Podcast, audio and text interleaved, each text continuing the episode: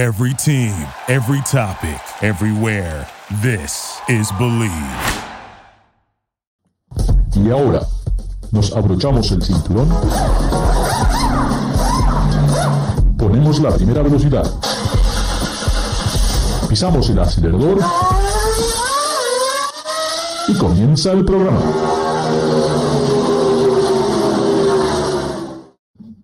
¿Qué tal amigos? Estamos en Garage Latino. Hoy tengo el placer de compartir la pantalla con David Logi. ¿Cómo estás, David?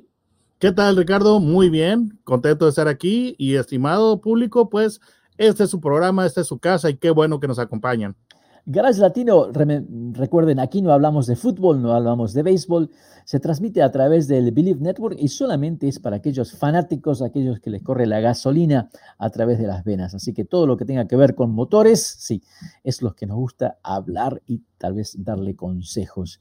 Esta semana, una forma, una, una, fábrica muy conocida, un nombre histórico, ¿ah? de repente hace el paso adelante y presenta su camioneta eléctrica, ¿ah? un auto inglés conocido en lo que es la Fórmula 1, para todos aquellos que disfrutan de, manejar.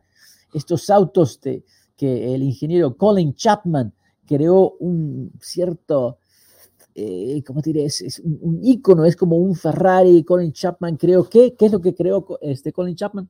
Bueno, es, era Sir Bruce Colin Chapman, porque era, ya, era, ya, ya fue este, reconocido por la realeza. Entonces, Sir.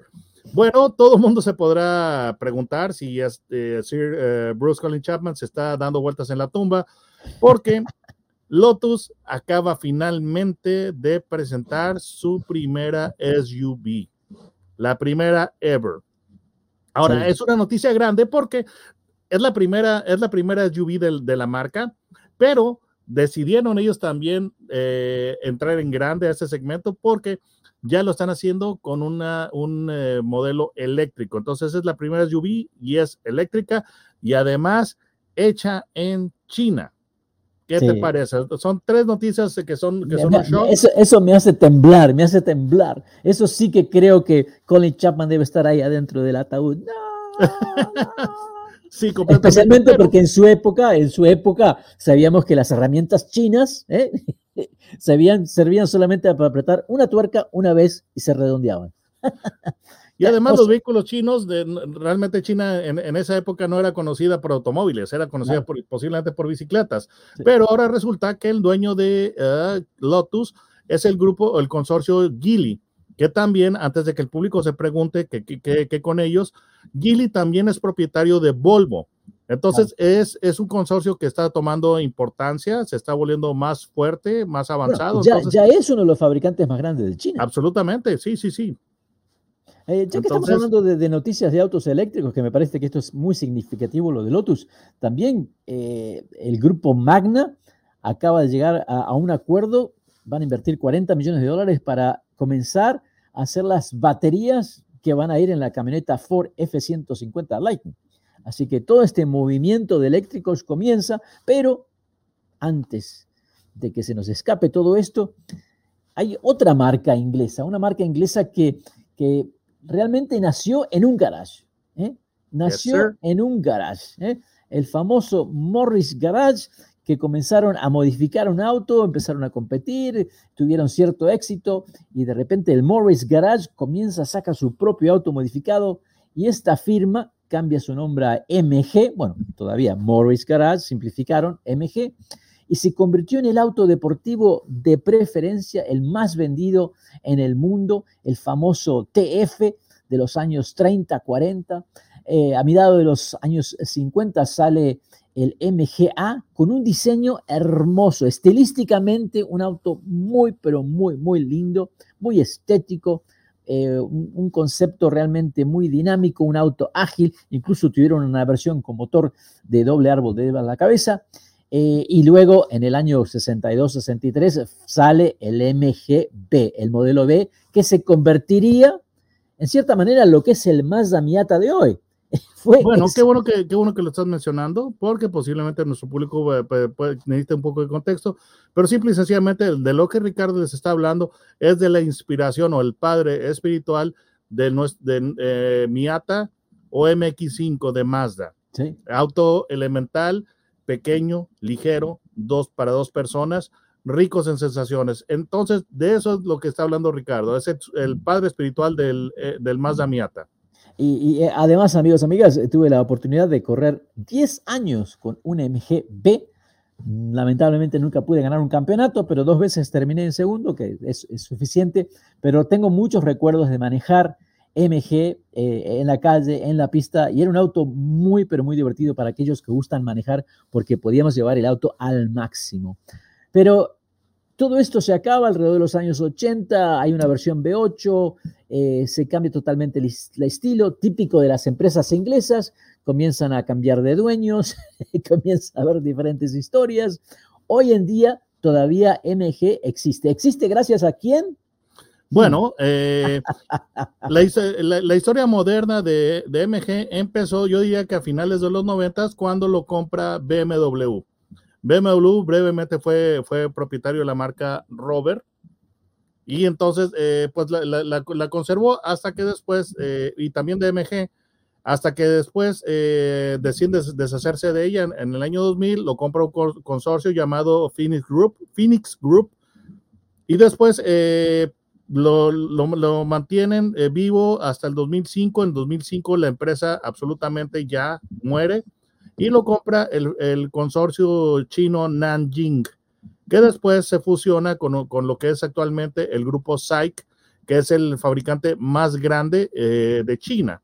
Entonces, MG ahora sigue existiendo. Con muchos, muchos recursos, una empresa con muchos recursos. Y cuando hablamos de ser el número uno en China, Estamos hablando que es mucho más grande de lo que son las firmas americanas dentro de Estados Unidos. Sí, y ahora debo decirles algo de que eh, esta, eh, esta compañía tiene una sociedad o una alianza con General Motors, entonces realmente ya hay productos de, em, eh, hechos en, en, China por SAIC circulando en los Estados Unidos bajo lo que es la marca Buick.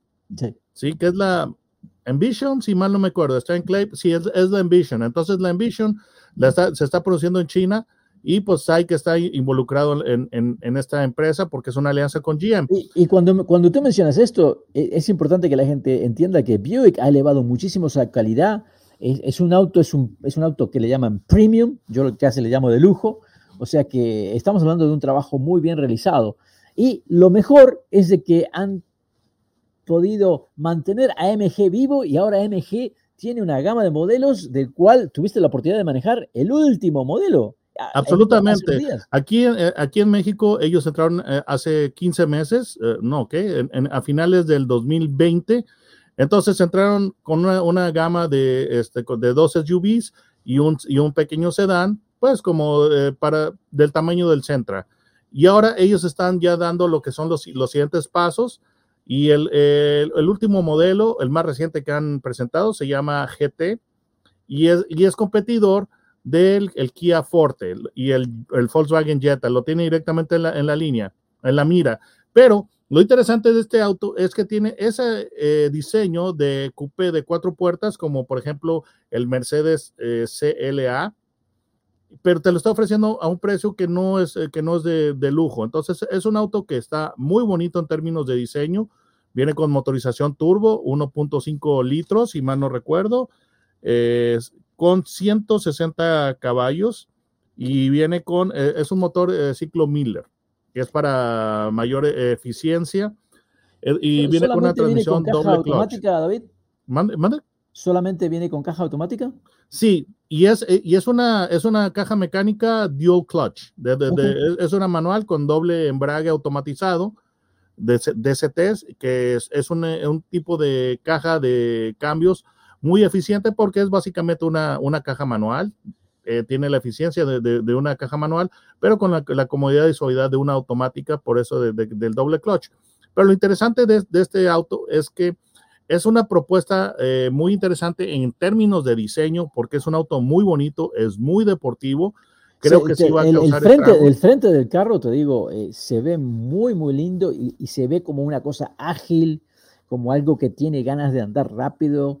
Eh, Mira, muy, nosotros lo, probamos en una, en una ¿A dónde, ¿a dónde fueron? ¿A dónde fueron a probarlo? Fuimos a, a, lo que es el estado de Chiapas, que es el sur de México, a lo que es la capital Tuxtla Gutiérrez y pues estuvimos conduciendo por eh, carreteras con montañas porque cerca de la capital hay una ciudad turística muy bonita que se llama San Cristóbal de las Casas.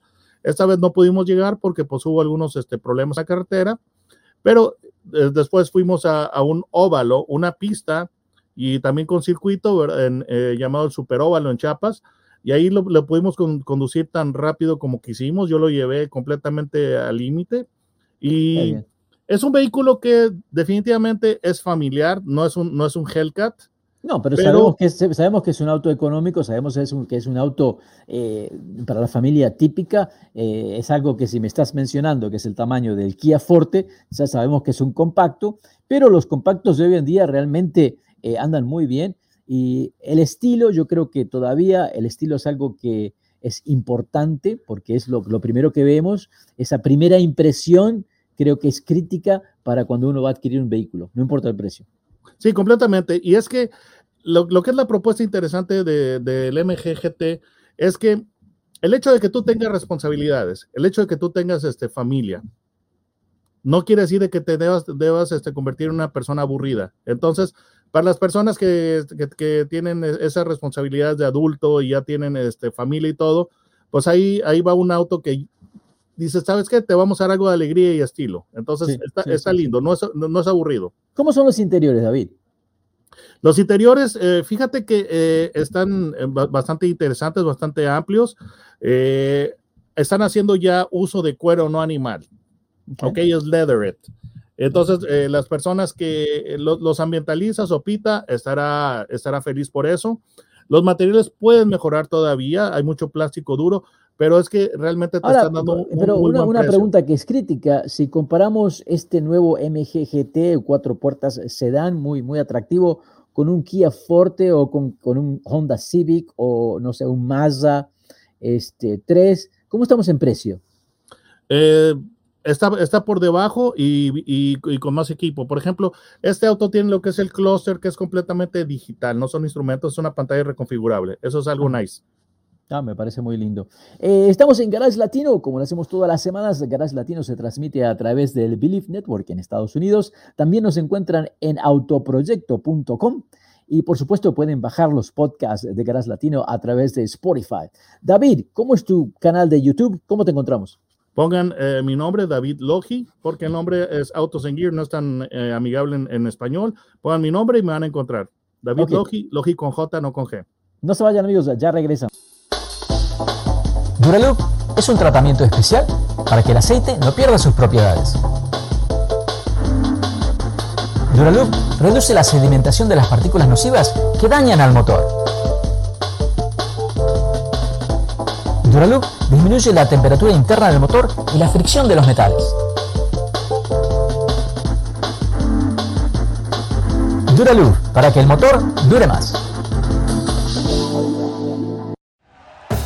Thank you for listening to Believe. You can show support to your host by subscribing to the show and giving us a five star rating on your preferred platform.